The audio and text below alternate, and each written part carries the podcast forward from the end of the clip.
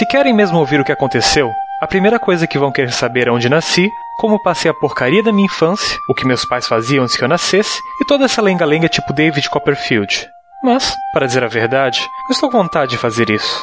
Em primeiro lugar, esse negócio chateia, e além disso, meus pais seriam um troço se eu contasse qualquer coisa íntima sobre eles. São um bocado sensíveis a esse tipo de coisa, principalmente meu pai. Não é que eles sejam ruins, mas são sensíveis para burro. E afinal de contas, não vou contar toda a droga da minha autobiografia nem nada. Só vou contar esse negócio doido que me aconteceu no último Natal, pouco antes de sofrer um esgotamento e de me mandarem para aqui, onde estou me recuperando. Foi só isso que eu contei ao D.B. Ele é meu irmão e tudo. Ele está em Hollywood. Ele vem me visitar quase todo fim de semana. Quando eu voltar para casa, talvez no mês que vem, ele é que vai me levar de carro. Comprou há pouco tempo um Jaguar, um desses carrinhos ingleses que fazem uns 300 km por hora e que custou uns 4 mil dólares. Davey agora vive nadando em dinheiro, mas antigamente a coisa era outra. Quando morava conosco era apenas um escritor. Se é que nunca ouviram falar nele, foi Davey quem escreveu aquele livro de contos fabuloso, O Misterioso Peixinho Dourado. O melhor quando o livro era a história do garotinho que não deixava ninguém ver seu peixinho dourado, só porque eu tinha comprado com seu próprio dinheiro. Achei o máximo. Agora DB está em Hollywood, se prostituindo. Se a coisa que eu odeio é cinema. Não posso nem ouvir falar de cinema perto de mim.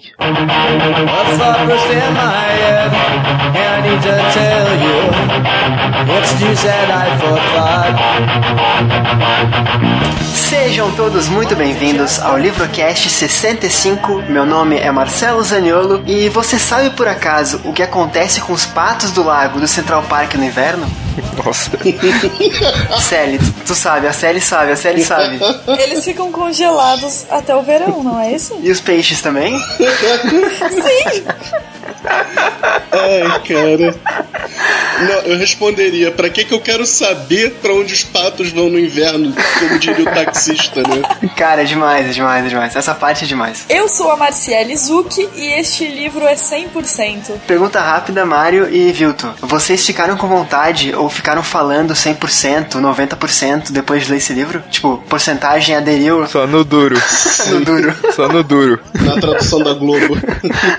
Muito bom. A- Aqui em casa era só 100%. Supimpa. Daí tu vê bem que a tradução é da década de de 80, né? É, só faltou ter boboca ali É, só faltou ter. Se, se procurar bem, eu acho que tem.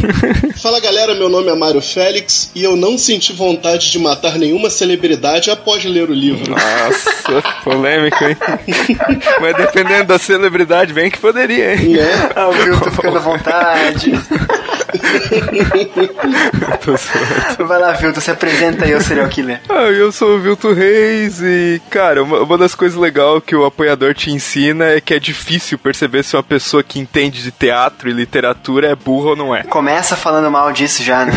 ou criticando, ou enfim, tecendo comentários. Então, nós quatro, eu, Sally, Mário e Vilto, vamos falar de um clássico da literatura mundial e de uma das obras mais influentes de todos os tempos. O livro O Apanhador no Campo de Centeio, ou The Catcher in the Rye. Acho que é assim que se fala, amém? Do misterioso autor J.D. Salinger. Então, do que se trata esse livro? Muito sobre o autor, por que e como o livro definiu uma geração, agora aqui no Livrocast.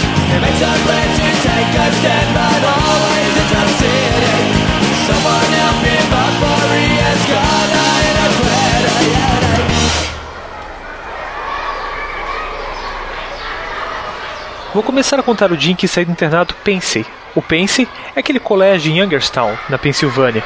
Já devem ter ouvido falar nele, ou pelo menos viram os anúncios. Eles fazem propagandas em mil revistas mostrando sempre um sujeito bacana, a cavalo, saltando uma cerca. Parece até que lá no Pense a gente passava o tempo todo jogando polo, pois nunca vi um cavalo por lá, nem mesmo para a mostra. Embaixo do desenho do sujeito a cavalo vem sempre escrito: Desde 1888, transformando meninos em rapazes esplêndidos e atilados. Pura conversa fiada. Não transformam ninguém mais do que qualquer outro colégio. E não vi ninguém por lá que fosse esplêndido e atilado. Talvez dois sujeitos, se tanto. E esses com certeza já chegaram lá sim. De qualquer modo, era o sábado do jogo de futebol contra o Saxon Hall, considerado um grande acontecimento no Pensey. Último jogo do ano. Era caso para suicídio ou coisa parecida se o Pensey não vencesse. Lembro-me que eram três horas da tarde, eu em pé, lá em cima do morro, bem ao lado de um canhão maluco da Guerra da Independência. Dali podia ver o campo todo, os dois times se massacrando por toda parte. Não dava para ver direito as arquibancadas, mas dava para ouvir os gritos da torcida, fortes e terríveis do lado do Pensey, porque o colégio em peso estava lá, Menos eu e débeis e desanimados do pessoal do Saxon Hall, porque o time visitante quase nunca trazia muita gente. E eu estava ali no alto do morro, e não no campo, porque tinha acabado de chegar em Nova York com a equipe de esgrima. Eu era a droga do capitão do time. Grande merda. Tínhamos ido a Nova York de manhã para uma competição com o colégio McBurney. Só que não houve competição nenhuma. Esqueci os floretes, o equipamento e a porcaria toda do metrô. Também a culpa não foi só minha. Tinha que ficar me levantando o tempo todo para olhar o mapa e saber onde a gente tinha que saltar. Por isso voltamos para o Pence lá pelas duas e meia, em vez de chegar na hora de jantar. Na viagem de volta, o meu time deu maior gelo. Até que foi engraçado. Também não fui assistir o jogo porque ia me despedir do velho Spencer, o professor de história. Ele estava gripado e por isso imaginei que não veria de novo até o começo das férias do Natal. Havia escrito um bilhete dizendo que queria me ver antes de eu voltar para casa. É que sabia que eu não ia voltar para Pence. Esqueci de falar isso. Eu tinha sido chutado do colégio. Não ia mesmo voltar depois das férias de Natal porque tinha sido reprovado em quatro matérias e não havia estudado nada. Eles tinham me avisado mais de uma vez que eu devia me dedicar aos estudos, principalmente na época das parciais, quando meus pais foram chamados para uma conversa com o velho Turner. Mas eu liguei, e aí foi reprovado. Eles reprovam um bocado de gente no Pense, porque o colégio tem um alto nível de ensino. Tem mesmo, no duro. Enfim, era dezembro. Estava fazendo um frio de rachar, principalmente no alto daquele morro idiota. Eu estava só com paletó, sem luvas nem nada. Uma semana antes, alguém tinha entrado no meu quarto e roubado o meu casaco de pele de camelo, com as luvas forradas de pele no bolso e tudo. O Pense estava cheio de vigaristas. A maioria dos alunos vinha de famílias riquíssimas, mas assim mesmo o colégio estava cheio de ladrões. Quanto mais caro o colégio, mais gente safada tem. No duro. De qualquer maneira, eu continuava do lado daquele canhão maluco, olhando o jogo lá embaixo e gelado até o rabo. Só que não estava prestando muita atenção na partida. Só estava zanzando por ali para ver se conseguia sentir uma espécie qualquer de despedida, porque já deixei uma porção de colégios e lugares sem ao menos saber que estava indo embora. Odeio isso. Não importa que seja uma despedida ruim ou triste, mas quando sai de algum lugar, gosto de saber que estou dando fora. Se a gente não sabe, se sente pior ainda. Dei meia volta e saí correndo morro abaixo, na direção da casa do velho Spencer. Ele não morava no colégio. A casa dele era na Avenida Anthony Wayne. Corri até o portão principal do colégio e aí parei por um instante, até retomar o fôlego. Pra dizer a verdade, eu não tenho fôlego nenhum. Primeiro, porque fumo demais. Quer dizer, fumava, pois eles me fizeram parar. Segundo, porque cresci 16 centímetros e meio ano passado. De qualquer maneira, logo que recuperei o fôlego, atravessei correndo a estrada. O chão estava coberto de gelo e quase me esborrachei todo. Não sei porque estava correndo, acho que era só porque tinha me dado vontade. Quando cheguei na casa do velho Spencer, toquei a campanha para valer. Estava gelado os pés da cabeça, minhas orelhas doíam e quase não podia mexer os dedos. Finalmente a velha Spencer abriu a porta.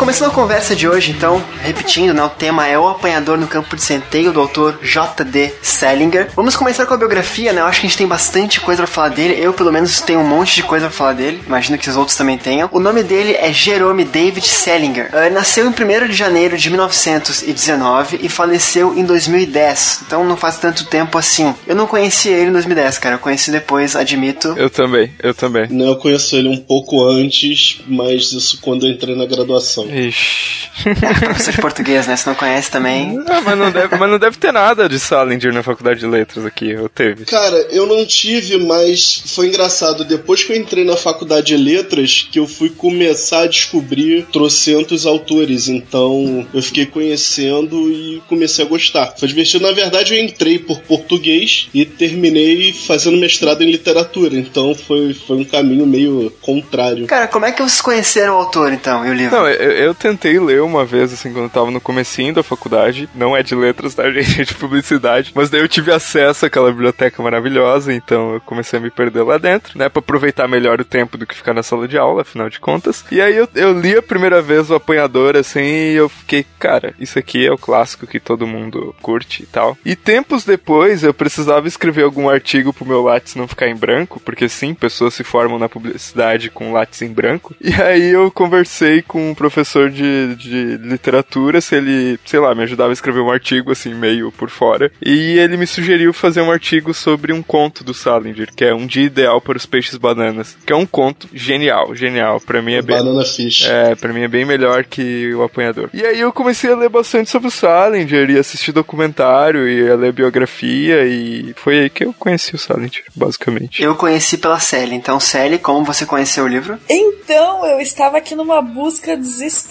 no Google pra tentar lembrar como que eu conheci. Foi através de uma lista dos 10 livros prediletos de um cantor e eu não lembro quem é o indivíduo. Eu não consigo lembrar. Então, Não é o Renato Russo, Não. David Bowie, o, sei lá. não, eu não sou assim. É que são escritores que sempre divulgam listas de livros, sabe? Não, eu não consigo lembrar. Eu acho que era, que era alguém brasileiro, na verdade, mas foi assim, desculpa, não, não consegui compartilhar a informação completa, mas eu realmente não lembro, mas foi aí numa lista. Vamos combinar, fingir que é o Billy Joe, porque eu sei que é o livro favorito do Billy Joe do Green Day. Então, Então, é, bem, eu vou seguir aqui na minha busca, quem sabe até o final do cast eu lembre, daí faz de conta que eu tive um insight, lembrei. O meu foi mais ou menos parecido com o Vilton, mas só que eu não tava muito à toa na biblioteca. Eu tinha ido buscar um dicionário de latim, que eu ia ter prova, que na verdade eu. Minha formação é português de latim. Tinha ido procurar um dicionário porque é muito caro comprar um dicionário pra pra cada aluno. Eu tava andando pela biblioteca e topei com o apanhador. Aí eu falei, pô, esse não era o livro que o cara que matou o John Lennon tava lendo? Aí eu peguei ele pra ler e acabei gostando. Foi interessante, mas como eu disse na frase de abertura, eu não fiquei com vontade de matar ninguém depois dele, não, mas. Ainda. ainda, né? E- Esse é o melhor marketing que o livro poderia ter, né, cara? Quando falam do livro, todo mundo fala isso. É, e, e não é só isso, né? Esse é um livro que é muito importante por várias, várias vertentes aí, né? Lembrei. Meu Deus. Ah. Eu não- na verdade eu não lembrei, né? Eu achei a lista aqui. Eu não lembrei, eu acessei a minha memória compartilhada com o Google. e- Ah, a lista é de 10 livros recomendados por tadadadã, Renato Russo. Ah, viu? É bem interessante porque também tem outro dos meus livros prediletos, que todo mundo já deve saber, porque eu sempre falo em todos os podcasts que eu participei aqui, que é o Encontro Marcado, do Fernando Sabino. E Então a lista é a lista é interessante. Também tem Capitões de Areia, tem A Revolução dos Bichos, tem Admirável Mundo Novo. Eu acho que tem Senhor dos Anéis nesse, nessa lista aí, não tem? Tem Senhor dos Anéis. Foi aí que eu conheci, gente. O Vilto estava certo. Mas então, né, o Apanhador de Centeio, escrito por J.D. Salinger, ele frequentou escolas públicas, eu acho legal falar isso, começou a escrever ainda na escola, depois ele seguiu a academia militar, publicou vários contos no início da década de 40, acho que um dos contos aí o Vilto mencionou, né, depois a gente fala um pouquinho sobre ele também, eu quero saber o que o Vilto acha do conto e o Mário também. É, o autor, ele serviu a Segunda Guerra Mundial também, uma experiência aí que marcou muito a vida dele, né, ele teve um, um trauma pós-guerra e bem, bem forte. Segundo a biografia do autor, e agora os especialistas aí me, me ajudem, né? Ele foi soldado de contra-informação, ele participou do desembarque das tropas do dia D e depois da guerra ele foi, foi internado por esgotamento mental, é isso? Realmente, mas antes dele ser soldado de contra-inteligência, ele, ele tava na, na infantaria normal. Ele tava num regimento normal de infantaria e depois do desembarque no, no decorrer das operações é que ele foi transferido de área. E ele escreveu, ele- é, é, é- é verdade ou é mito, né? Que ele escreveu, o apanhador começou a escrever durante a guerra ainda. É parte da lenda. Não, mas, mas tem uma informação que eu acho interessante é, ne- nessa fase do Salinger, é que tinha um estudo assim na época que, tipo, tinha um limite de dias que um soldado poderia ficar naquela condição assim pra manter a sanidade. E ele, tipo, fez mais que o dobro, assim, desse limite de dias, assim, que eles consideravam pra época. Então, não à toa ele é meio pirado. né, É, cara? eu li bastante, bastante blogs e, enfim, sites confiáveis ou não, né? Que ele caminhava com os originais do livro, o apanhador do campo centeio, dentro da roupa, assim, no peito, junto ao peito pra proteger, assim. Agora, se é verdade ou não, sei lá, né? Proteger das balas. espantar, espantar o frio, né? Tem um papo também de que ele chegou a se corresponder com o Hemingway, né? Nessa época. Ele é- foi muito influenciado pelo Hemingway, assim, no estilo e tal, né? Mas parece que inclusive eles se encontraram durante a guerra, pela, pelas fontes que eu li. Parece que eles se correspondiam, eles conseguiram marcar um encontro, inclusive. Na trincheira 2, viela 3, né? Tipo. Caraca, caraca. Aí em 48 ele escreveu então A Perfect Day for Banana Fish, que é um dia perfeito para o peixe banana, que é aclamado pela crítica e pelo Vilto e pelo Mario. É bom esse conto, cara? O que, que, que fala esse conto? Cara, é basicamente a história. De, a, a, história começa do ponto de vista de uma menininha, né? Ela tá com a mãe dela e com outra pessoa numa praia, assim, numa parte que sai de um hotel direto na praia, correndo até encontrar um personagem que eu esqueci o nome agora, como é que é, Mario? Ah, o Seymour. Isso. E aí o Seymour conversa com aquela menininha e conta uma história para ela muito louca dos peixes banana. E aí, tipo, ele basicamente é, leva ela, assim, ajuda ela a boiar numa cena muito estranha no mar, assim. E depois ele volta pro quarto dele e eu conto o final do conto. Acho melhor não, né? Mas é, é, eu acho que é legal, tipo, falar um pouquinho do dos bastidores desse conto. Porque, tipo, o Salinger, ele era um cara que ele publicava nas revistas Slicks da época, que era tipo, um, sei lá, eram meio, revistas meio fúteis, assim. E ele queria ser publicado por uma revista séria, que, tipo, meio que outorgasse, assim, a carreira dele como escritor. E aí ele ficou tentando no, na New Yorker, né, The New Yorker, que era uma revista bem importante pra época. E até que eles pegaram e responderam sobre um conto dele, que era o The Banana Fish. E eles disseram, ah, a gente achou muito legal o teu conto e tal, mas ninguém na redação conseguiu dizer sobre o que, que era o conto. Daí, se, se o Sr. Salinger quiser vir até aqui trabalhar o conto com a gente, aí nessas idas e vindas, cara, ele levou um ano, assim, tipo, de, de edição do conto, até o momento em que eles publicaram o conto. E aí o conto foi mega aclamado e tal, e, e é um conto bizarro, assim, que tem muitas interpretações, assim. O final dele é muito bizarro, cara. Eu não, não esperava aquele final. E, e, tem um negócio da tradução que eu achei engraçado, cara, porque, tipo, o nome do personagem é Seymour Glass, né? E aí, tipo, a menininha no começo da história, ela pergunta pra mãe dela, tipo, se, se ela viu os. Acho que é Seymour, é, no inglês, né? Seymour Glass. Daí na tradução o cara botou: Mãe, a senhora viu, viu mais vidro? é, nossos tradutores. Mas, tipo, cara, como é que ele ia traduzir o trocadilho, entendeu? Tipo, eu acho que ele, se eu não me engano, ele colocou isso e botou uma nota de rodapé explicando, mas tipo, ficou muito bizarro, cara. Mas, cara, depois desse conto, ele começou a publicar bastante coisas na The New Yorker, né? Até o Apanhador foi publicado na revista, não foi? Originalmente, sim. Originalmente. Depois que ele foi editado e, e feito um livro com ele. Essa revista Curiosidade é uma revista em que o, o Nick Hornby trabalhou, ou trabalha ainda, o autor da Alta Fidelidade também. A The New Yorker, tipo, publica até hoje vários escritores importantes, assim, tipo, eu acho que o Philip K. Dick saiu na New York, eu sei que o Murakami saiu esse tempo atrás, publicou um conto na The, The New Yorker. Eu acho que a Alice Munro, que ganhou o Nobel também. Então, tipo, é uma revista com uma, é uma revista cultural, assim, sabe? É, lá veio o Murakami, né? Eu tinha que citar o Murakami. com certeza. Agora eu vou encarnar Cecília agora, né? Lá veio o Murakami. E o Murakami tem um livro que é considerado o apanhador do campo de centeio japonês, assim. que é o Norwegian Wood. Tá, é um autor que eu tenho que ler, tenho que ler. Só confirmando aqui a informação, é, a revista ela foi publicada inicialmente entre 45 e 46, em 51 virou um livro de capa dura. Tu diz, no caso, o Apanhador começou a ser publicado em 45, 46, em 51 virou livro, isso? É. Aí que tu falou a revista. Aí confundiu o ouvinte. Não, é em formato de revista. De 45 a 46 era publicado na revista. Isso. Em 51 foi o, o lançamento do livro. Exatamente, sério. Aí, aí depois de 51, então, começa a parte misteriosa do autor aí, né? Ele, ele fez um sucesso imediato. O livro na revista fez sucesso, depois fez mais sucesso ainda na versão romance, né? Uh, ele chamou a atenção do público de modo geral. Todo mundo conhecia ele na rua e fazia pergunta, e, enfim. Todo mundo não, né? Mas ele se tornou uma pessoa conhecida pra época, né? não nos moldes de hoje em dia. E ele virou recluso. Ele começou a se esconder, se, se isolar do, do mundo, assim, né? Então aí começa um capítulo à parte da, da vida dele, né? É, é quando fala virou recluso, assim, parece que ele, ah, não, ele só decidiu ficar mais em casa, assistindo a Netflix dele, assim. Mas não, né? foi, foi pior. não, não foi bem isso, cara. Ele se mudou pra um lugar no meio do nada, ele construiu um bunker pra ficar lá dentro escrevendo, entendeu? Cara, ele é um cara, ele não publicou mais nada, ele não deu mais entrevista. Tipo assim, é como se o cara pegasse, acendesse, chegasse na fama e de repente resolvesse sumir. Isso foi o que o Salinger fez, assim. Cara, mas, mas pesquisando sobre o livro e sobre o autor, assim, tipo, já era meio que previsto isso dele, né? Eu até falei com a série isso em off outro dia, de que, cara, o Holden é um cara que se puder, ele tem vontade de sumir, né? Tem um trecho muito legal que ele fala que ele queria ser surdo mudo, etc. Não, não, não,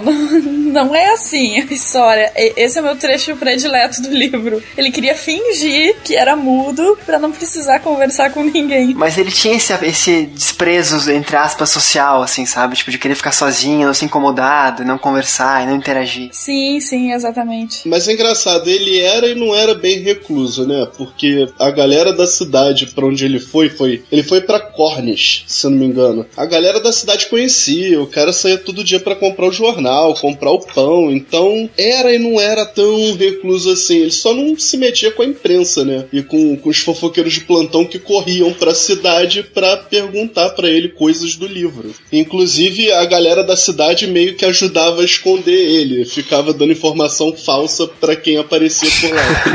ele com certeza não seria um escritor que teria Instagram, Facebook, essas coisas assim. Cara, mas já o Holden teria, né? O protagonista dele. teria pra. Não, ele teria Twitter só pra xingar, tá ligado? No Twitter o Holden ia ficar muito foda. Tá louco, ia ficar muito massa. Mas o, o, Mario falou uma coisa importante agora que ele era e não era, tipo, antissocial, entre aspas, né? É uma coisa que eu nunca entendi dele, depois de pesquisar, nunca, né? Nas últimas semanas pra cá, pesquisando a pauta, que beleza, ele é um cara recluso, que ele não quer aparecer, não quer, não quer ser visto, porque ele tinha um monte de problema, o trauma da guerra, uh, ele acreditava que ele tinha chamado podre porque ele não sabia qual era a religião dele, né? Se era judeu, se era católico, depois ele seguiu. Foi o budismo, acho que foi, não sei, acho que foi. O budismo. Ele começou a estudar o Zen. E ele tinha várias coisas assim, tipo, que ele não gostava de, de, de externar, né? Mas ao mesmo tempo, ele procurou uma, uma grande revista para ser publicado e queria mostrar o trabalho dele. Então criou um conflito na minha cabeça, assim, sabe? Tipo, quem é esse cara, assim? Ele quer aparecer ou não quer? Não, mas é, eu acho que aí tem uma separação, assim, porque até o momento que ele sai na The New Yorker e, tipo, e, e explode, e fica, de certa forma, famoso e tal, ele, ele era um cara que ele queria aparecer realmente. Ele era o cara que ele tava procurando. Ele era o cara oportunista, assim, que ele faria qualquer coisa para ter o conto dele publicado e queria ser pop, vamos dizer assim. E alguma coisa aconteceu ali, não fica muito clara depois que ele estourou, que ele, tipo, ou, ou talvez ele se deu conta que a fama e não era isso tudo, não supria ele. Eu, eu acredito que foi alguma coisa nesse sentido, assim, que a popularidade não preencheu aquilo que ele achava que, que iria preencher, e por causa da frustração ele acabou se isolando. Essa é a minha teoria, pelo menos. Cara, eu, eu, eu tenho uma parte muito, muito interessante na vida dele, na, na, na, publicação desse livro, que é uma coisa que me incomodou bastante quando eu fui atrás da obra, era o livro em si. Que ele é um, pô, um apanhador no campo de centeio, tipo, uma, uma, uma cor única, letras, nada de imagem, né? Nada comercial, os termos de hoje em dia, né? E aí, pesquisando para ele, ele se tornou um autor, entre aspas, anti-marketing, né? Ele não queria foto dele na capa do, na, no livro, não queria ilustração na capa, não queria orelha no livro, não queria frase opinativa de ninguém, né? Tipo, é, melhor livro do ano por George R. R. Martin. Não, ele não queria porra nenhuma disso. Não queria biografia, não queria nada. Até tem uma história que ele, é, uma semana, duas semanas antes tipo, da publicação do livro dele, ele mandou um, enfim, uma carta pro, pro editor dele, pedindo pro editor não mandar release pra imprensa nenhuma e para não colocar foto dele em local nenhum. Ou seja, lança o livro, mas não diz de quem é e não faz alarde, né? Então, cara, uma semana antes do livro sair, sabe? Então, eu não sei, eu acho que faz sentido essa questão de ele procurar, talvez na fama, uma, um sentimento que ele não tivesse ou preencher algum, algum vazio dele e não ter conseguido, sabe? Faz sentido mesmo. Mas jamais vou, vou entender o que, que significa aquele desenho da capa original, que é tipo um cavalo em chamas. É meio é muito estranho, cara. Também não entendo ele, não, cara. Foi, foi a edição que eu até tenho aqui em casa. Ah, aqui embaixo na postagem tem a, tem a imagem pro, pro ouvinte ver. Mas se a gente for parar pra pensar, o próprio Holden, ele é o que o, o Salinger se tornou mais à frente. A, a, questão do cara que não se dá bem com a sociedade. Turrão, né? É, turrão, mas tem uns pontos. O, o Holden, ele tem medo de crescer, cara. Eu acho que o, o Salinger também tinha medo de crescer como autor. Ele, ele tem, tem uma série de medos. Eu acho que esse personagem reflete muito uma autobiografia dele. E tem uma coisa meio estranha no Salinger, cara, é que ele se relacionava muito com crianças, assim, ele tinha dificuldade de se relacionar com adultos, na minha opinião. E isso se reflete, por exemplo, num dia ideal dos peixes banana, entendeu? Então... Onde ele interpela aquela menininha de 4 anos de idade, assim. cara, esse cara é muito bizarro, velho. Cara, que conto é esse, cara? Que conto é esse?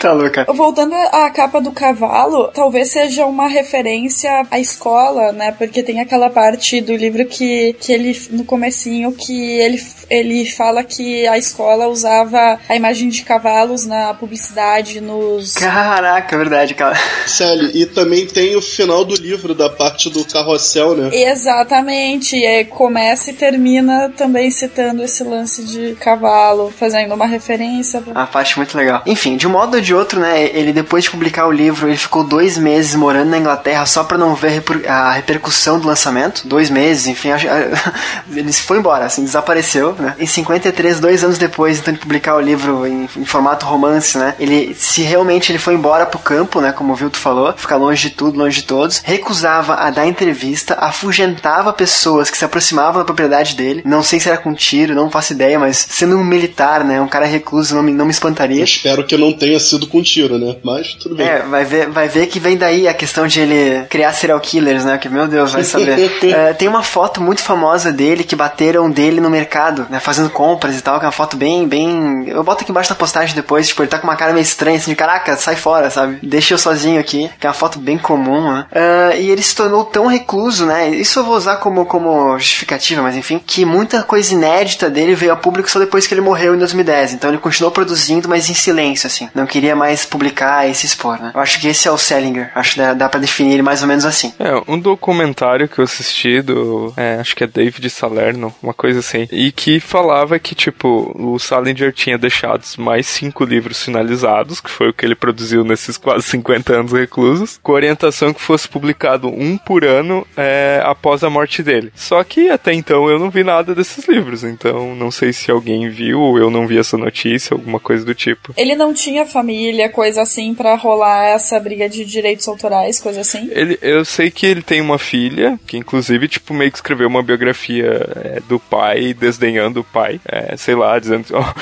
dizendo que ele era um pai ausente. Ah, ah. jura? é, é, é pior, cara. Essa biografia falava até de coisas meio escatológicas, mas tudo bem. É, eu fiquei sabendo, Nossa. fiquei sabendo, fiquei sabendo. Mas assim, é uma coisa que o Vitor falou que eu acho que não pode passar despercebida, cara. Ele não é um cara que escreveu um livro e se isolou. Ele ficou 50 anos, 60 anos quase isolado. Um autor de um livro que, tipo, influenciou o mundo, gerações aí e tal. Até hoje é falado, lido e comentado no Livrocast, por exemplo. O cara ficou 60 anos longe do mundo. Esse documentário, né, que o Vitor falou, diz que ele mesmo longe ele acompanhava o que se falava dele e tal, mas é um documentário controverso, para dizer o mínimo, né?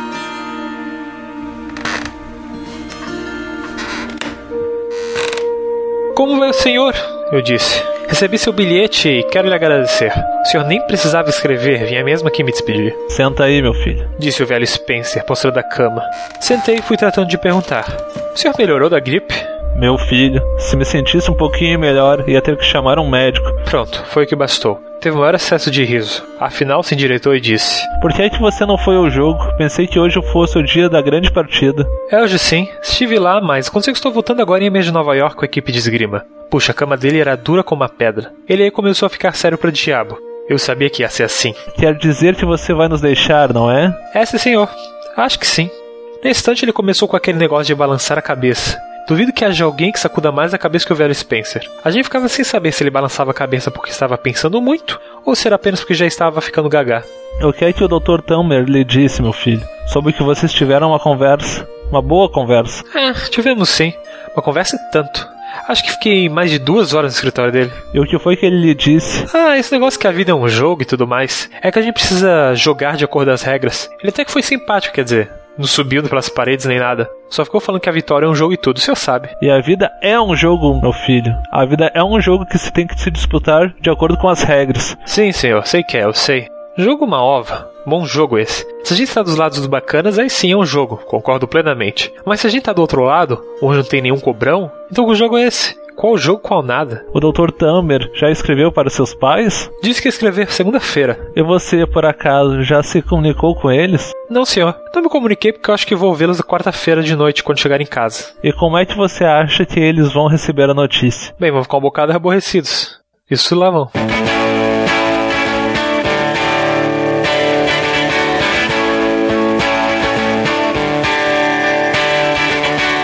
Bom, então agora um pouco sobre o livro, né? Falando bastante do autor, vamos falar do livro. Ele foi publicado então em revista, depois em romance, já falamos disso, né? Ele foi traduzido para quase todas as principais línguas do mundo, não sei dizer quantas, mas várias. O livro foi incluído na lista dos 100 melhores romances da língua inglesa, escritos desde 1923 da Times, né? Ah, isso uma, uma, uma lista de 2005 e foi nomeado pela Modern Library como um dos 100 melhores livros da língua inglesa do século 20. Então, é um livro bem bem grande. Agora entre caixa alta assim, negrito, segundo a Wikipedia mídia, tá? Tem sido frequentemente censurado nos Estados Unidos e em outros países pelo uso liberal de palavras de baixo calão e retratos da sexualidade e dilemas adolescentes. Eu li isso também e, e eu achei bem defasado, porque convenhamos que o livro não tem nada de explícito. E até os palavrões e tal são comedidos. É, é, são comedidos pra hoje, assim, né? Acho que a questão do, da linguagem, né? Não, justamente porque por isso que, que eu disse que eu acho que esse, esse lance já tá meio defasado,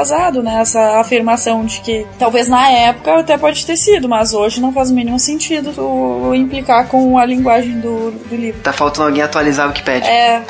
Vai lá, vai lá. Não, com a linguagem eu, eu acho, eu concordo com a Sally, mas quanto à rebeldia e lemas adolescentes, eu, eu acho a galera ainda tá, tá segurando a onda do livro, porque se a gente for parar pra ver, e a maioria das produções voltadas para um público adolescente com personagens adolescentes, elas são mais suavizadas do que foi esse livro na, na década dele, né? Então eu acho que o, o livro tá cumprindo um, um papel meio estranho para um público que tá acostumado com outro tipo de leitura. Não, mas é, é uma coisa importante do apanhador é que ele vem numa tradição na literatura americana de quebrar as raízes do tipo da literatura tradicional inglesa, assim, né? Então o, o Hemingway diz alguma coisa do tipo que toda a literatura americana começa com Mark Twain, que é tipo aquela coisa do discurso mais verbal, mais falado, é escrito, porque foi isso que permitiu eles quebrarem aquela coisa clássica do romance inglês e tal. E o apanhador, obviamente, é todo construído em cima disso. E que é, e que é uma coisa muito difícil de fazer, cara. Uma técnica muito sofisticada e parece que é uma linguagem mega simples, assim. Tipo, comparando com o dia ideal dos peixes banana, lá nesse conto, o Salinger escreve muito, muito, muito melhor, assim. E, no entanto, o apanhador, tipo, acho que popularizou justamente por essa linguagem da rua, assim, essa coisa mais, sei lá, mais pop, talvez. Nesse sentido só, tá? Os personagens do, do Apanhador do Campo de Centeio, primeiro que ele cita o David Copperfield, o livro David Copperfield, logo no início, logo na primeira página, que ele diz que ele não vai fazer como o David Copperfield falar e ficar falando, falando e falando. Mas tem um porém, cara. Toda, toda inspiração ele pega no, no David Copperfield e também o, o nome do livro ele vem de, de um poema escocês, cara. Então é, é meio que uma quebra, mas ele não deixa de ter raízes na, numa literatura clássica inglesa. É estranho para mim, mas é o que você falou de, dessa situação de quebra, mas mesmo assim ele, ele continua com um pezinho no, nos antepassados. Ah, não, porque também não, não tem como quebrar totalmente, né, as raízes, né? Não, é impossível, impossível totalmente. Mas é, eu, eu acho que existe uma grande ruptura pro romance tradicional inglês, cara. Que é uma coisa mais, não sei, acho que uma coisa mais centrada na, na, na burguesia, vamos dizer assim. E de repente vem um cara que resolve contar a história a partir de um moleque adolescente desbocado que não respeita nada das leis, assim. Mas ele é burguês, cara. Ele continua sendo burguês. Não, ele continua sendo burguês, cara, mas é em outro contexto. Ele, ele realmente ele não se encaixa, porque ele fala da burguesia, mas ele mesmo é burguês. A família dele tem dinheiro. Eu não sei se, se isso incomodou vocês também, mas no começo do livro eh, foi algo que, que eu achei bem estranho, que eu achei que eu não ia me acostumar, só que no decorrer do livro acabou suavizando. A repetição de palavras e de termos e de, de construção de, de frases, elas se repetem muito. Ele fala muito as mesmas gírias, os mesmos, as mesmas tiradas. No começo me incomodou, mas depois eu parando para pensar, e ele realmente fala como um adolescente jovem da idade dele falaria. Aquela questão de, de repetir as frases e, e, e as mesmas gírias e tal, que no começo me, me incomodou, só que depois eu comecei a achar tão. Não, é isso mesmo. Tu vai conversar com, com o moleque da, da idade dele e é isso aí mesmo. Eu acho que o que para mim uh, começou parecendo um defeito, depois eu achei muito mérito, assim, de conseguir reproduzir uh, oratória de um, de um jovem uh, de uma maneira tão tá atraente, assim, e parecendo tão real. Eu concordo, isso me incomodou um pouco, mas eu, eu também peguei esse raciocínio. É, isso mesmo que o Vitor falou, né? De querer retratar uma, uma, uma forma diferente de escrever, né? Ah, eu, eu gosto desde o início, desde, desde o início do livro eu gostei, assim. Achei muito, muito caricato e, e fiel, acho que a palavra é mesmo fiel. Ô, ô Mário, tu falou do, do, do poema ali, cara. Tu me mandou esse poema hoje, tá? Eu não tive tempo de pensar a respeito. Qual é a história do poema e por que que o livro usou o poema como título? Olha, cara, a, a história do poema, ele é um poema do, do autor escocês Robert Burns. Ele Ele é um autor do século XVIII. E ele fez o poema chamado Coming Through the Rye, tipo, é, passeando, ouvindo pelo campo de centeio. Ele pega esse poema num cap, no capítulo 22, quando ele dá a explicação de porquê da teoria dele do, do apanhador no campo de centeio, é na verdade uma perversão do poema. Ele troca um verbo no poema e a irmãzinha dele é que chama a atenção. Ele fala, ela fala: Não, o poema não é assim. E, e corrige, mas eu acho que se a gente falar um pouco agora desse finalzinho, vai, vai dar um pequeno spoiler aqui pra galera. É, então acho que a gente pula. mas isso tá, tá bem baseado no poema. É, eu te mandei uma traduçãozinha que eu achei do poema, tá até tranquila, mas que vai, vai ilustrar pra gente o que, o que a gente vai ver durante o livro. Que é uma, uma menina que tá atravessando o campo de centeio e que o campo de centeio é onde as pessoas se encontram para namorar, mas não é bem um namorar no sentido vamos dar as mãozinhas. E, e isso okay. incomoda. É, isso incomoda, isso incomoda o personagem, é por isso que ele vai trocar o verbo. O, o sexo vai, vai incomodar muito Holden, até porque a gente sabe que pam pam pam, spoiler, ele brocha, né? Então. É, não, não, mas eu, eu, isso é polêmico porque na verdade eu acho que ele nem tentou ter a relação ali. Eu acho que ele não chegou a brochar, ele não quis mesmo. E ele é muito inocente também, né, cara? Nesse sentido mesmo que ele brocha, ele tava, ele tá doido, o livro inteiro ele passa doido para fazer sexo e quando chega na hora que ele tem alguém à disposição dele que teoricamente tá ali para fazer isso, ele inventa uma dor nas costas de uma operação recente dele. Para mim isso é brochar, sabe? Então. Tá, só, só um parênteses. Ouvinte, esse livro, ele tem que ser lido. É aqueles livros que a gente fala assim, é pela experiência de ler, sabe? Então, se a gente falar uma coisinha mais aguda ou menos mais spoiler, menos spoiler, que é um livro muito bom e é muito rico, então não fica, ah, falaram spoiler, meu Deus do céu, o livrocast não, não botou um bip aqui, não avisou, cara. Vai, vai pelo livro. Continua, fecha parênteses, pode seguir. Ah, então, mas eu acho que a vontade dele de transar era mais um tesão por carinho, sabe? Porque ele é, ele é o típico antissocial carente. Ele odeia todo mundo, mas na verdade ele queria alguém ali para ter um, um, uma relação mais sentimental. E a prostituta não, não podia oferecer isso para ele. Não, não tava à disposição. Pelo menos essa é a minha visão mais feminina da personalidade dele, assim. Tanto que daí ele, ele vai procurar. Ah, não, daí eu vou começar a contar o livro inteiro. ele, ele não via graça ali, cara. Ele não via graça. Né? Exatamente. Eu acho que ele queria um, um carinho. Eu não sei. É, é que parece que ele é meio aquele, ado aquele adolescente meio. Como é que eu vou dizer? Meio homem, assim, meio maturo pra idade que, tipo, ele fisicamente ele quer, mas a cabeça dele não entende muito bem. Eu acho que ele é meio carente emocional. E aí as coisas não funcionam direito, entendeu? Ele tá numa fase que nada faz sentido, cara. Ele mesmo fala que ele, ele fala que ele tenta entender o, o sexo, mas ele não consegue entender. Mas um dia ele vai conseguir entender.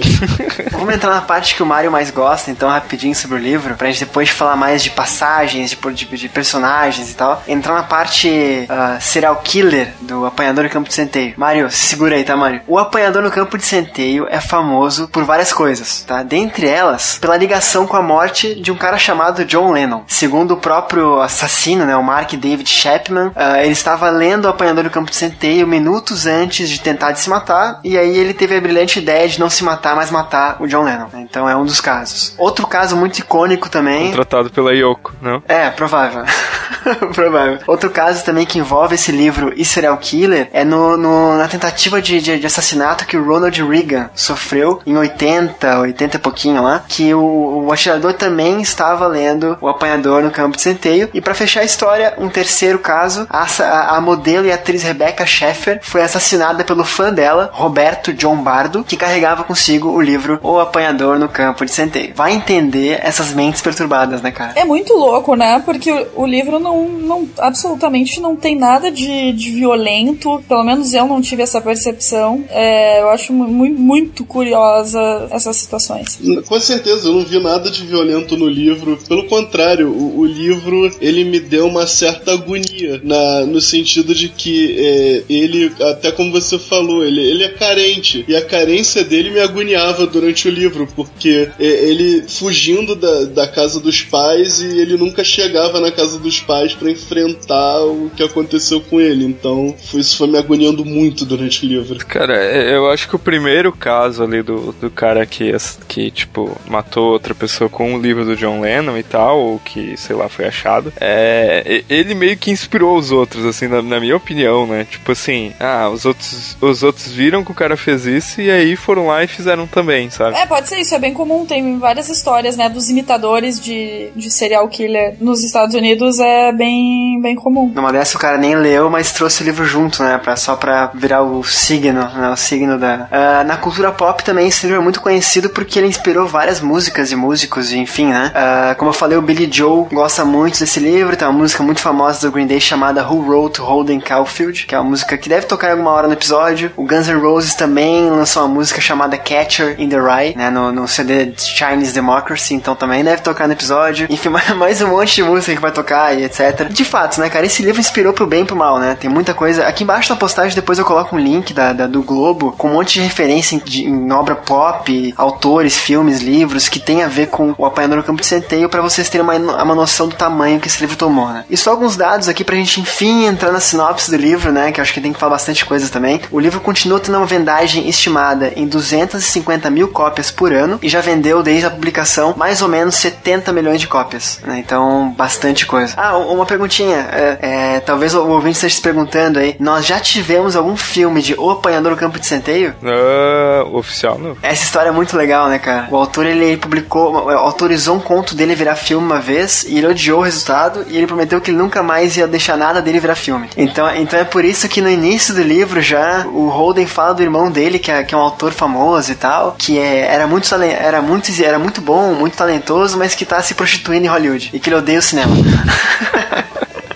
Caraca, o né? Salinger era um velho chato, cara, do caramba, mas tudo bem. E, e, isso, isso é interessante no livro, porque a gente fica esperando várias coisas que não necessariamente acontecem. E, mas mesmo assim não, não chega a ser decepcionante. E tu sabe que eu fiquei esperando esse irmão aparecer no livro, cara? Exatamente, tipo, é, tu aceita que, que as coisas não são como a gente idealiza e tal. Isso eu, eu achei interessante. Não, eu ia falar, porque o autor vai fazendo você idealizar uma situação e no final ele não entrega aquilo que você idealizou. Eu acho que isso é o retrato da adolescência, uma eterna expectativa de alguma coisa bem grande acontecer. Ele não é um livro que é de resultado, assim, tipo, aconteceu isso, ele saiu com fulano, aconteceu tal, tal coisa. É um livro de expectativa, cara. Expectativa do início ao fim, assim, um monte, um monte de história dentro de história. Não, não tem nenhum grande plot point, assim, né, cara? O, o que te prende no apanhador é o personagem em si. É o que ele vai falar, na verdade, a respeito das coisas. É isso que te prende. É, a vida como um eterno marasmo adolescente. É, é, mais ou menos isso o andamento do livro. Mas o marasmo que você fica sempre, tá, e agora? O que, que vai acontecer? E agora? Um, um marasmo cheio de expectativas e de frios na barriga, mas não necessariamente de coisas que se realizam, mas só o fato de você ter aquela sensação já vale a pena. É complicado.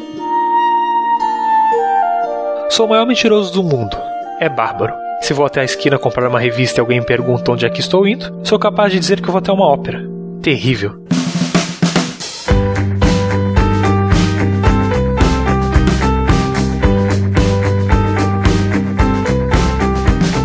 Vamos falar um pouco do livro em si agora, gente. A gente falou, falou, falou, mas não falou nada, né? Posso pedir pro Mário, que é o professor de português do episódio, nosso especialista, mora aí. Não que o Vilto não seja, né? E nem, nem não que a Sally não seja. Não, não, o Mário, o Mário é o especialista, cara. Fala aí, Não, mano. não, não, não. Por um cara que fala latim, cara. É, Eu Deus. nem tô conjugando os verbos direito aqui, o pessoal tudo, tudo especialista. Plural pra quê, né? Plural pra quê? Então, Mário, fala pra gente, cara, em português, não em latim, a sinopse com as tuas palavras do livro ou apanhador no campo de centeio. A sinopse, tá? Sem spoiler, por favor. Tá, a, a sinopse é o Holden Caulfield é um, um rapaz de uma família abastada que ele não consegue parar quieto em nenhuma escola preparatória. As escolas preparatórias nos Estados Unidos são aquelas escolas pra galera que são os futuros caras bem-sucedidos que vão para as melhores faculdades. Então ele não consegue se encaixar nesse mundo e ele leva bomba. Então ele fica de saco cheio porque já tá acabando o ano, já tá acabando o semestre escolar e ele vai voltar para casa, entrar de novo em conflito com os pais, vai carregar mais uma vergonha para casa, então ele decide que ele vai fugir da escola uns dias antes para tentar esfriar a cabeça e chegar em casa depois que a bomba já tivesse sido explodida. E nesse caminho ele vai arranjando altas confusões existenciais. É o que eu posso falar do livro. Ele é um livro curto, mas que tem muita história aqui dentro. Muita história. Ele começa um, um tema, ele entra em outro, entra em outro e vai indo, indo, indo, indo, indo. Parênteses, parênteses, parênteses, parênteses, não fecha nunca, né? É uma coisa incrível, assim, a, a, a possibilidade que esse livro traz, assim. Dava um filme de sessão da tarde, assim, muito divertido, cara. Dava, dava. Pena que o cara não deixou, né? O, o Holden tem, tem um irmão, então, que a gente falou, que é um escritor famoso que mora em Hollywood. Ele tem uma irmã mais nova, né? Que ah, é legal, que ele, ele define ela assim: todos têm que gostar dela porque ela é demais. Mas, ô, Tipo, Marcelo, qual é o adolescente que vai me dar uma descrição completa sobre uma pessoa? Observação, ela é 100%, na verdade. Cara, é demais que ele não descreve muito ela. Ele só fala que ela é demais e, cara, tu tem que gostar dela porque todo mundo gosta dela porque ela realmente é demais. Então, beleza, tu compra que ela é demais, né? O, ele tem um irmão, outro irmão também que é falecido e esse cara eu achei demais. Eu, eu, eu esperei aparecer mais durante o livro, apareceu muito pouco, enfim, que é o, o, o Ali, né? O Ale, enfim, que ele jogava beisebol e ele escrevia poema na, na luva pra poder ficar lendo poema enquanto jogava, assim. Porque, na verdade, ele gostava de poemas e era o único momento que ele teria tempo de ler, não é isso? Cara, é fantástico. E isso vai explicar o porquê que ele quase não tira aquele chapeuzinho vermelho de caça da cabeça. O chapéu vermelho. É, porque o irmão dele Moderníssimo, né, cara, aquele chapéu. é moderníssimo, com protetores de ouvido. Uma versão americana do Chaves, cara. Exatamente. É porque tanto o irmão dele, falecido L, quanto a Phoebe, eles têm cabelo vermelho. E o Holden não, em momento nenhum, é descrito que ele tenha. Bah, olha a envolvida. Eu não me dei conta disso, porque é muito legal. Ele compra esse chapéu, né? Ele paga tipo, menos de um dólar, é muito barato, o chapéu é feio. E aí ele coloca no cabelo do jeito mais ridículo possível. E ele fala que é assim que ele gosta, porque ele gosta de ser ridículo, lá. E é muito massa que ele anda na rua. Eu tenho vergonha por ele, assim, cara. Imagina o cara andando no centro de cidade, assim, tipo, sabe? Nem aí. Esse livro, ele é uma, é uma ruptura, né? Com, com o conceito, a cobrança social, né? De valores, de forma de se vestir, de pensar, de agir, né? Porque ele é expulso do colégio por não querer amadurecer, entender a vida como um jogo, de ah, estudar, dar duro, batalhar e ser alguém na vida. Ele não. Ele é um cara inteligente, então ele não, não tava reprovando ali e não tendo sucesso nos estudos porque ele era incapaz. Pela minha percepção, ele, ele, ele teria plena capacidade de, de ser um sucesso, mas ele não tinha interesse nisso, de ser aquilo que a sociedade esperava dele. Ele não via sentido em nada daquilo que tava rolando ali. Ó, ó, olha só, Mário, ele era um burguês, mas ele não se importava com as coisas da burguesia. E aí eu vou dizer, cara, que nessa parte eu me, eu me enxergo no Holden, cara. De, tipo, ver que as coisas não dão certo como estão sendo feitas, sabe? Que não é resultado a parada, assim. É por isso que eu acho tão bonito. Mas você já xingou alguém, Marcelo? Não, cara, não. Já, devo ter xingado, devo ter xingado. Eu acho que a única pessoa que o Marcelo xingou fui eu. Hashtag treta. Sim, Marcelo é um gentleman. Esse cast não vai acabar bem, hein? Tá, voltando ao livro.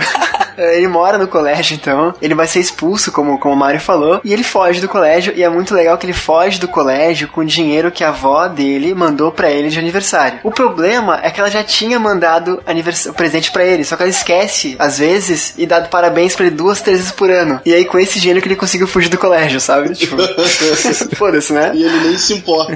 Nem aí, vai embora, né? E aí eu chego na parte da pauta que eu fiquei pensando assim, como é que a gente vai discutir um livro desse tamanho e essa profundidade, né? Então, assim, eu, eu convido vocês, agora eu, eu vou falar um pouco menos, eu prometo, a, a trazerem aí opiniões, passagens que vocês acham legais do livro, comentar um caso ou outro, fique à vontade, cara, que esse livro é muito grande, tipo, de, de, de, de denso, não de páginas, né? Eu acho que será uma forma mais, mais legal de falar. Eu, eu acho que sim, Marcelo, porque, tipo, a gente não precisa seguir uma linha linear, assim, sabe? Linha linear é ótimo. Porque a gente pode puxar várias cenas aleatórias e ele, ele pode ser lido, inclusive, como cenas aleatórias. Isso é muito legal. Uma das partes ali que me pegou de jeito foi a versão dele a cinema. Eu senti vontade de entrar e dar um beijo na bochecha dele e falar assim: tu me entende? Porque eu falo para as pessoas que eu odeio cinema, que eu não gosto de ir no cinema. Para mim é um negócio extremamente desconfortável.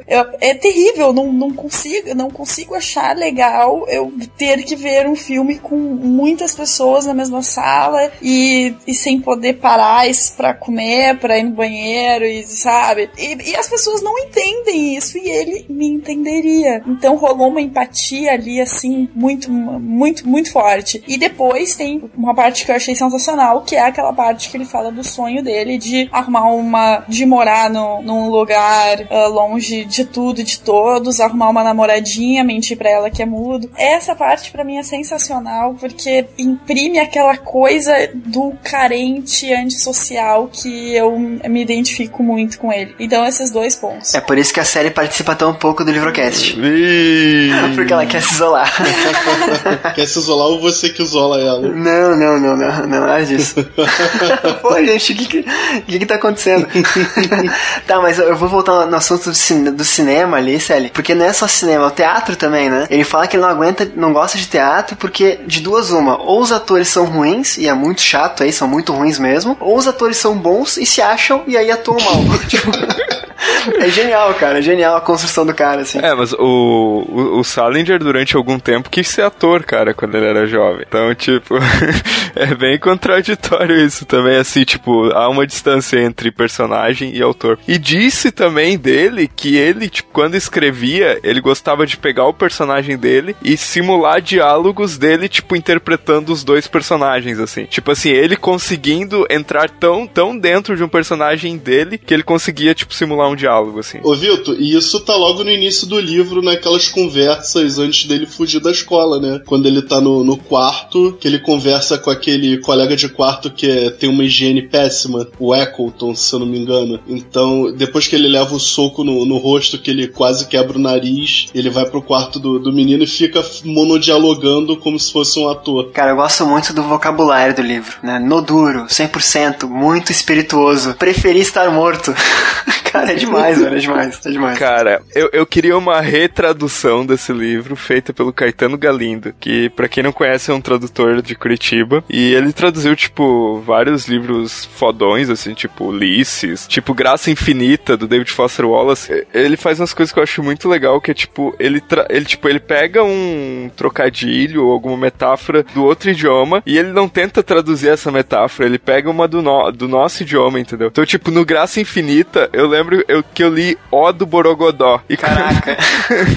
e quando eu vi aquilo ali, tipo, eu achei muito inusitado, muito inusitado, entendeu? Então eu queria ver o, o Caetano traduzindo o apanhador, cara. Eu tenho percebido que Net, as legendas do Netflix têm feito isso, de, de usar umas expressões uh, brasileiras para traduzir expressões uh, de, outras, de outras línguas. Tô achando curioso, não, não sei o que pensar ainda, mas. Cara, mas muito espirituoso é muito legal, velho. Nossa, ele era muito espirituoso, 100% no duro. Porra, é demais, velho, demais. O Marcelo, se a gente pensar que a, as dublagens da Manchete já faziam isso com os animes na, na nossa infância, e o Yu Hakusho que o diga, né? Então eu não me assusto mais com nada depois disso. Sério, eu lembrei, eu lembrei de um diálogo aqui, ó. Eu achei um diálogo no livro aqui. Lembrei não, achei no livro, né? Que ele tá perguntando pra menina aqui: Você trabalha toda noite? Sim. E o que faz de dia? Cinema. Daí aí acaba o diálogo e ele pensa: Como é que eu ia ter vontade de me deitar com alguém que passa o dia inteiro vendo filme? Ah, cara, mas ele tá se justificando, né, cara? Ele tá, tá justificando para ele mesmo porque que tá, deixa pra lá. Não vou, não vou fazer isso. Vamos lá, gente, mais passagens legais aí, vamos lá. Eu adoro a conversa dele com as duas freiras no restaurante, onde ele fala: Eu não consigo tomar café da manhã enquanto as pessoas só estão comendo torradas do meu lado. Tipo, como assim, cara? Deixa a freirinha comer a torrada dele dela e, e ele fica tão penalizado que ele doa 10 dólares pra ela, que naquela época era um bom dinheiro, sabe? Essa, essa passagem é muito engraçada. Falando nas freiras, ele tá conversando com um amigo dele, não lembro quem que é, e ele fala que ele não gosta dos 12 apóstolos. Aí o menino, cara, como assim tu não gosta dos 12 apóstolos? Jesus escolheu eles? Daí ele fala, cara, eu não sou obrigado a gostar. Jesus não teve tempo de andar o mundo todo pra escolher os 12, então eu não posso culpar Jesus por isso. É, é genial, é genial a, a, a, construção desse livro, cara, é genial. E também uma, uma passagem muito icônica para mim é quando ele tá enfadado lá no, no quarto do hotel e ele desce pro salão lavanda pra tentar pegar alguém e fazer uma noitada. Ele encontra aquelas três mulheres que só estão querendo ver artistas de cinema e meio que ignoram a presença dele. Putz, um salão de dança, é isso. É engraçado como tem. Esse livro é muito alcoólico, porque a todo momento ou ele tá fumando cigarro ou ele tá querendo tomar um drink. Então ele, ele tenta tomar um drink e o garçom olha pra cara dele tipo, senhor, nós não fornecemos de bebida para menores. Ele fica revoltado. Não, mas é, é uma coisa que reflete muito da cultura americana, né? Tipo, tu tá vendo um filme, daqui a pouco o cara no meio do trabalho sai pra ir tomar um drink, ou ele tem esse drink no escritório.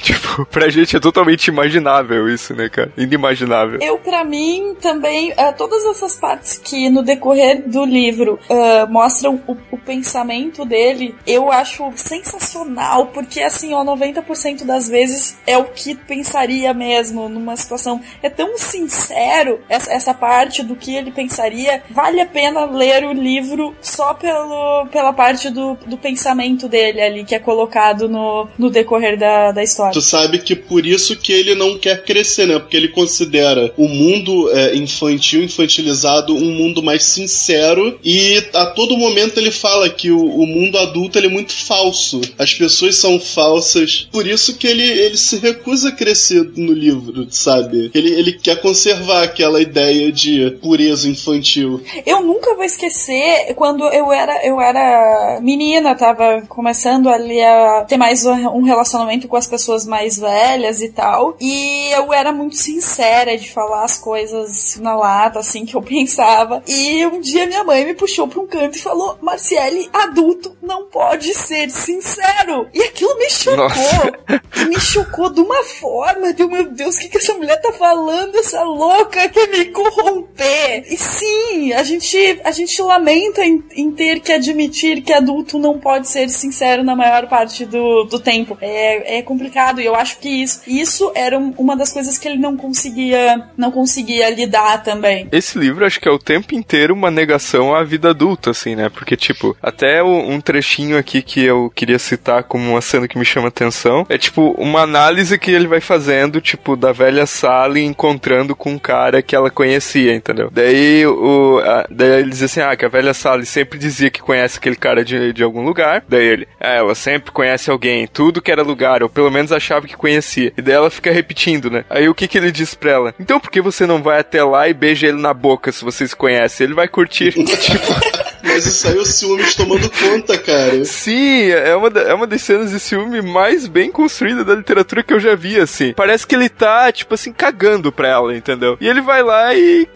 Tipo, a cena é muito bem construída, assim. E depois tem uma metáfora muito legal, cara. Um, um símile, na verdade, que, tipo, ele diz que. Ah, ele deu um passo para trás e pisou em cheio no pé da mulher que estava lá. Acho que ela quebrou todos os dedos do corpo. Esse trocadilho é muito bom, cara. Porque, tipo, em vez de os ossos do corpo, ele já vai direto dedos do corpo, assim, eu acho. A, a escolha de palavras do Salinger é simplesmente genial, cara. E essa cena de ciúmes também tem uma logo no início do livro que ele queria porque queria saber se o colega de quarto dele transou com a menina que ele meio que tinha um crush. Eles brigam, cara, é demais, era demais, demais, demais. E ele fica, e não, porque você saiu com ela, você foi como? Ah, fui no carro do professor de educação física. Ah, é aqueles pessoal do clube do futebol e seus carros carros e suas paradas.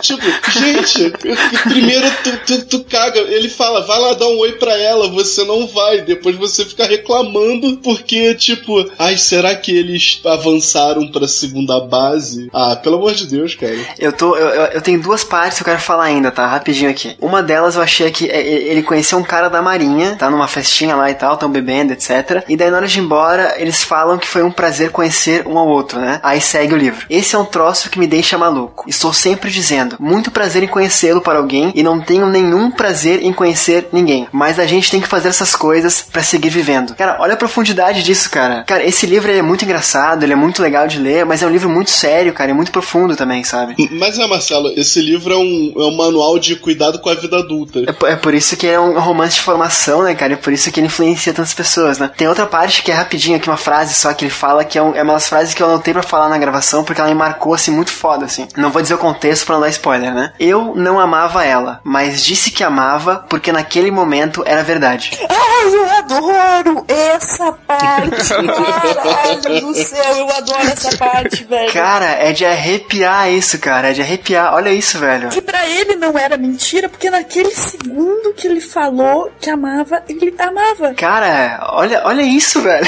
Foi que nem quando ele encontrou com a mãe do amigo dele no trem e começou a falar bem de um moleque que ele achava que era um completo retardado. É meio que aliviando a barra dele pra mãe, sem conhecer a mulher. Porque ele sabia que a mãe não queria ouvir mal do filho, né? Selinger, se tu estivesse vivo, cara, eu ia no mato te dar um abraço, cara. Eu, eu ia te achar na casa de campo, enfim, tomar um café contigo, velho. Que cara, porra, que autor foda, cara. Que personagem. Ele ia te mandar embora, cara. Mas o que vale a viagem, viu? O que vale a viagem.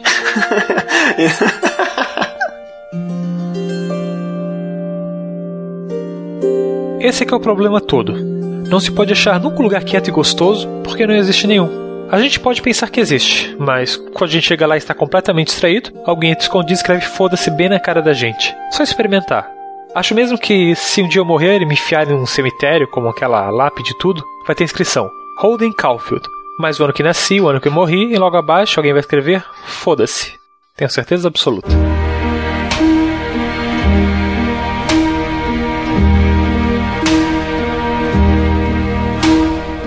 Então, estamos chegando na parte final do episódio. Falamos bastante de J.D. Salinger, bastante de Apanhador de Campo de Centeio. Falamos aí da ligação pop, das influências, de passagens do livro. Eu queria fazer um apanhado final aqui com todos vocês. Conclusões, o que acham da obra, indicam, não indicam, uh, o que mais não foi falado. Fiquem à vontade, cada um tem uma vez pra falar, ok? Porque senão ele dá uma de Holden aqui e fica falando até amanhã. Vamos começar então por quem é estreante no episódio, estreante no mundo dos podcasts. Mário, bem-vindo, cara. Obrigado, Marcelo. Suas conclusões a respeito de The Catcher in the Rye. Olha, pessoal, eu recomendo bastante o livro. É interessante, ainda mais para aquela galera que tá passando no auge da fase da adolescência e não se encontra no mundo. Eu acho que vocês vão se encontrar num personagem que também não se encontra. Leiam, é, é importante ler, é um romance de formação. Esquece que isso ah, é um clássico da literatura. É o que eu falo pros meus alunos, cara. Dá uma chance pro livro, vê o que ele vai te dizer. Então, esse é o meu recado para vocês. Vilto, sua vez. Então, cara, é, eu também recomendo essa coisa de dar uma chance pro livro, porque eu li duas vezes. A primeira não gostei, a segunda, depois, tipo, lendo algumas coisas mais a respeito, conhecendo mais o Salinger, eu achei outro livro já. Eu acho que pra gente que não é americano, cara, é uma outra leitura, assim. Eu acho que é um livro bem, bem, bem é, dentro da cultura americana, assim, tem muito a ver com eles. Mas tem essa coisa do clássico de ser um, um tipo de literatura com fa que fala com pessoas de, de, várias culturas, assim. Eu acho que o apanhador também vem por esse lado, assim. Uh, não, eu acho que era isso, as minhas indicações a respeito do apanhador. Recomendo muitíssimo o livro, como eu disse no começo, ele é 100%. Ele, apesar da alcunha de, de clássico, ele, ele tem um, um, uma leitura muito fluida. Você lê, eu, eu li em um dia, eu acho. Li no avião voltando do Chile e não conseguia parar de ler a viagem passou Olha, burguesa. Eu, eu, não conseguia, eu não conseguia largar o livro. É, é aqueles, aqueles livros que, que é com uma leitura leve e ao mesmo tempo uh, que te faz pensar sobre várias coisas. E ele tem muito também de, de tu se aceitar como você é, apesar de você não, não estar enquadrado no que, no que as pessoas esperam, no que a família espera, no que. Enfim. E ao, ao contrário aí do que o colega falou, eu acho que ele, ele serve para qualquer, qualquer idade, assim. Qual, qualquer pessoa vai ler e vai se identificar e vai, pô, eu acho muito difícil alguém não gostar deste livro. Cara, eu concordo. É, tem 200 páginas, tá? 205 páginas o livro. É bem curtinho, mas é, é muito rápido de ler, é muito gostoso de ler. É um clássico, como todo mundo, todo mundo falou aqui, né? E deve sim ser lido. Eu indico 100% esse livro também. Fala de muito tema adolescente, confusão, angústia, tem a linguagem adolescente, né? Fala sobre como é não se encaixar nesse mundo. Eu acho que todo mundo sente isso, já sentiu isso, então realmente eu tô com a Célia para todas as idades também. Uh, cara, o Holden, assim, é um guri fantástico, cara. Ele é, é ele é muito engraçado, muito simples. Não... É que tu falar um guri fantástico, parece que tu é o tiozão dizendo, não, é um guri, vai dar bom ainda. não, não, não, não, não. Não, mas é que ele é, é demais, cara. Ele é um. É jovem, é um guri, é mais jovem do que eu, né? Eu tô com 29 já, cara. Nossa. E é um livro que fala sobre isso, cara, as possibilidades da vida, assim, né? Ainda mais quando você é mais jovem. Então, se tu é novo e tá ouvindo a gente, vai atrás do livro. Se for velho também, acho que não tem a idade ideal, não, cara. Acho que vale muito a pena ser lido pela influência que esse livro gerou e vai gerar em, nas, nas gerações que estão por vir ainda, assim. 100%, 100%. no duro. No duro, né? No duro. É.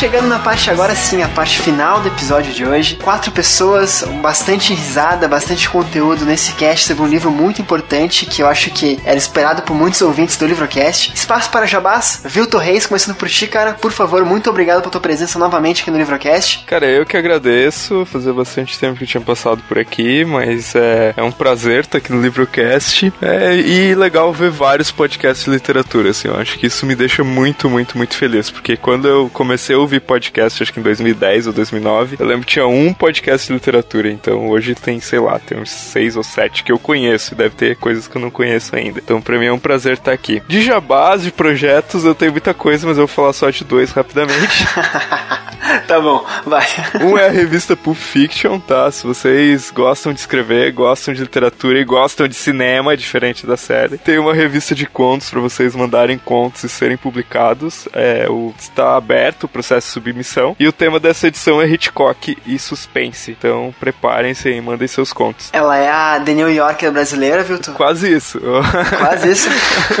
Ainda não, mas vamos chegar lá, cara. Não, e outro projeto é o meu livro, né? E uma editora que eu estou começando. É, afinal, a gente não tem nada pra fazer, a gente vai lá e lança o livro, abre uma editora, é a editora Knockout. É, e não sei que dia que vai sair esse cast, mas provavelmente quando sair esse cast, o projeto no Catarse já vai estar tá no ar para arrecadar fundos fundos aí para publicação desse livro e, pra, e também para dar o start na editora Nocaute, que o projeto é publicar escritores brasileiros mesmo, assim, é, escritores brasileiros, sei lá, gente que não é famosa, entendeu? Gente que não é pop, gente que não é Salinger ainda. Mas quem sabe a gente descobre um novo Salinger. Tem gênero editora, cara? Tem gênero específico a editora? Não, os livros só tem uma regra, cara. Os livros têm que ser pancada, entendeu? Pode ser uma história de amor, pode ser uma história de terror, desde que ela, sei lá, gere uma pancada no leitor, gere um nocaute. Eu, eu não sei se todo mundo sabe, mas nocaute é o processo, tipo, de tu levar uma pancada na cabeça e isso se apagar dentro da tua cabeça, tipo um apagão que gera dentro da tua cabeça. E é basicamente essa a ideia dos livros que a gente quer publicar na Nocaute. E o teu livro, cara, o que, que é? Vamos lá. É um gato chamado Borges, é a história de um cara que, que ele vai pro litoral achando que ele vai ter uma vida de sombra e água fresca, trabalhando umas horinhas por dia como locutor de rádio. Só que quando ele chega lá, ele descobre que tá rolando uma onda de suicídios ali no litoral. E é, é entre os nativos, né? Entre as pessoas dali. E ali ele se propõe a, tipo, é, descobrir o que que tá rolando ali, entendeu? E, e, claro, daí entra uma trama com disputas locais, rixa, briga de faca, de navalha, umas coisinhas assim, bem soft. E, e o título do livro é Um Gato Chamado Borges. Tudo a ver, né, gente? Caraca, Milton, olha só. Enfim, a semente está lançada, gente. Me ajuda a tirar, ou me ajudem a botar esse projeto no papel, né? Transformar em livro. Links aqui embaixo na postagem, cara, não só do, da, da futura editora do Vilto, mas também do livro do Vilto, também da, do podcast do Vilto, do vlog do Vilto, do Twitter do Vilto. Meu do- Deus, cara. Caraca.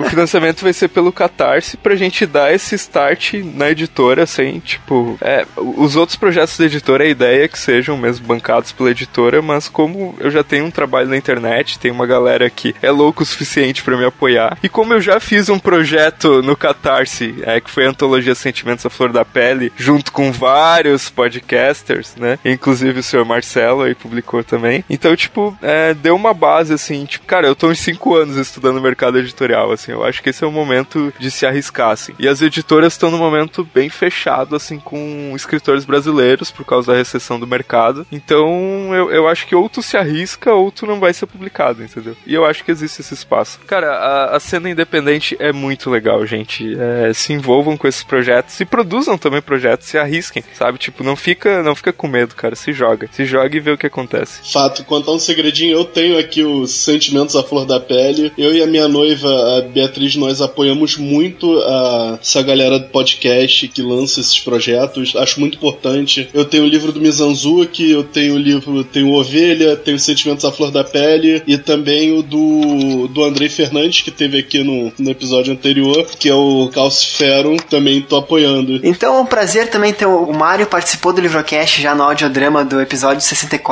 né? Lá do Lição de Anatomia, do Enéas Tavares. Conheci ele há pouco tempo, já tá aqui gravando com a gente, cara. Então, mais do que bem-vindo, Mário. Obrigado, Marcelo. É muito bom estar aqui gravando com vocês, com, com o Vilto, com a, com a Célio, com você. É, vocês são gente que eu acompanho faz tempo, então pra mim é, é, eu tô que nem no, no, no podcast do Enéas Tavares, tipo, eu tô muito chat aqui. Eu não tenho muito jabá pra fazer como vocês, até porque eu não tenho casa nesse mundo podcastal, eu sou apenas um ouvinte, mas a galera me encontra por aí em sala de aula, eu sou professor de português e literatura, é, eu tô terminando mestrado aí em Idade Média e Estudos Culturais, eu falo sobre o, o Coração Valente, sobre a- a- o poema que fala do William Wallace, lá na, na UFRJ, e quem quiser me encontrar por aí, falar dúvidas, críticas ou sugestões, arroba mmfelix, tô aí no Twitter, quem quiser, dá um oi. Tu perdeu a chance de ter MMs Félix, cara. Né, Ia ter mais sucesso, viu? com certeza. O Diego não tá aqui hoje, daí eu me puxo assim às vezes, acontece. Tá, deixa eu voltar à parte séria. O, o Mário é um entusiasta aí da, da mídia podcast, cara. Eu conheci ele por causa da Domênica, né? Caiu de paraquedas aqui na, na- no episódio e, cara, eu te prometo, primeira vez de, de muitas, cara. O senhor volta mais vezes ao Livrocast, de certeza. Opa, obrigado, galera. Valeu pela atenção, valeu pelo conteúdo que tu trouxe aí, cara. E, e teu livro de poema, cara? Teu livro de poema, não quer falar sobre? Lá vai ele tocar nesse ponto de novo. Então, é, eu lancei um livro de poema recolhendo toda a minha vida poética em 2012. O nome do livro é Poemas Sortidos, tantos como quanto a vida. É, são uns poemas que eu, que eu recolhi depois que eu ganhei um prêmio na, na Fundação Seis Gran Rio, como Novos Talentos da Poesia. Eu e uma galera fomos contemplados aí com uma, com uma antologia. E eu decidi colocar esses poemas na rua, dar um pouco de vida. Como a, a tradição nossa não, não vai muito à poesia, eu decidi fazer uma autopublicação, fiz e só pra cumprir o que o Fernando Pessoa fala, que eu sempre quis ver meus versos em letra impressa. Mas tamo aí. Eu fiz a, eu escrevi uns contos, tem um publicado lá no Leitor Cabuloso, se chama O Velho Marinheiro Louco. Quem quiser dar um pulo lá, se o Marcelo puder colocar o link no post. Certamente. Não, eu achei legal falar de livro de poesia também, cara, porque a gente tá falando de um livro que foi inspirado num poema, né? Então fica, fica circular, fica circular. Mário, de novo, cara, muito obrigado, viu? De coração. Falando em coração, série, sua vez. Ah, que fofo. Sem jabaço dessa, dessa vez, porque eu estou num ano sabático longe do Twitter e sem produção de conteúdo para, para as redes sociais. Estou focando na, na vida real um pouquinho. Então é isso. Normalmente aqui eu dava meu Twitter, pedia pro pessoal seguir, só que infelizmente, ou felizmente, né? Deixei, deixei para trás. Cara, pra, pra, teu, pra teu desespero, teu Twitter está aqui embaixo. Ah, não. Ah. Então se você quiser, se você quiser acompanhar aí a, como é que eu posso colocar? Se você quiser acompanhar a reclusão da Sally, a exemplo do Salinger, aqui embaixo está o Twitter dela também. que horrível. Gente, mas então é isso aí, cara. Eu acho que a gente falou bastante, a gente fez o, o ouvinte se interessar, conhecer um pouco mais o Apanhador, né? Que é um livro tão falado e é um clássico, mas que poucas pessoas talvez tenham lido. Por exemplo, tem só uma edição no Brasil, que é uma edição caríssima, né? Então, da, da editora do autor, cara, caro, caro mesmo. Então. Ou você compra ele em inglês, ou você compra. Eu fui fazer uma cotação quando você me chamou para gravar o cast para poder reler o livro. Ele tava 60 e tantos reais, cara. Então, exatamente. É um livro que tem que ser lido, cara. E, enfim, talvez mais pessoas procurando por ele, mais editoras publicam, né? Enfim, de um modo ou de outro, vão atrás desse livro, conheçam o Selinger. Eu quero ler o conto dele que vocês falaram tão bem, que o Vilto falou tão bem. Se você já leu, comenta aqui embaixo na postagem o que achou. Se tiver mais uma passagem que você gostou a gente não comentou, escreve aqui embaixo que depois a gente lê em comentários. E, enfim, a gente vai, vai falar sobre isso mais vezes ainda. Se você gostou do episódio, se motivou a ler, também contribui com a gente aqui embaixo. Diz pra gente o que achou desse episódio, porque o livrocast de hoje fica por aqui. Tenham todos uma ótima semana e até o próximo episódio.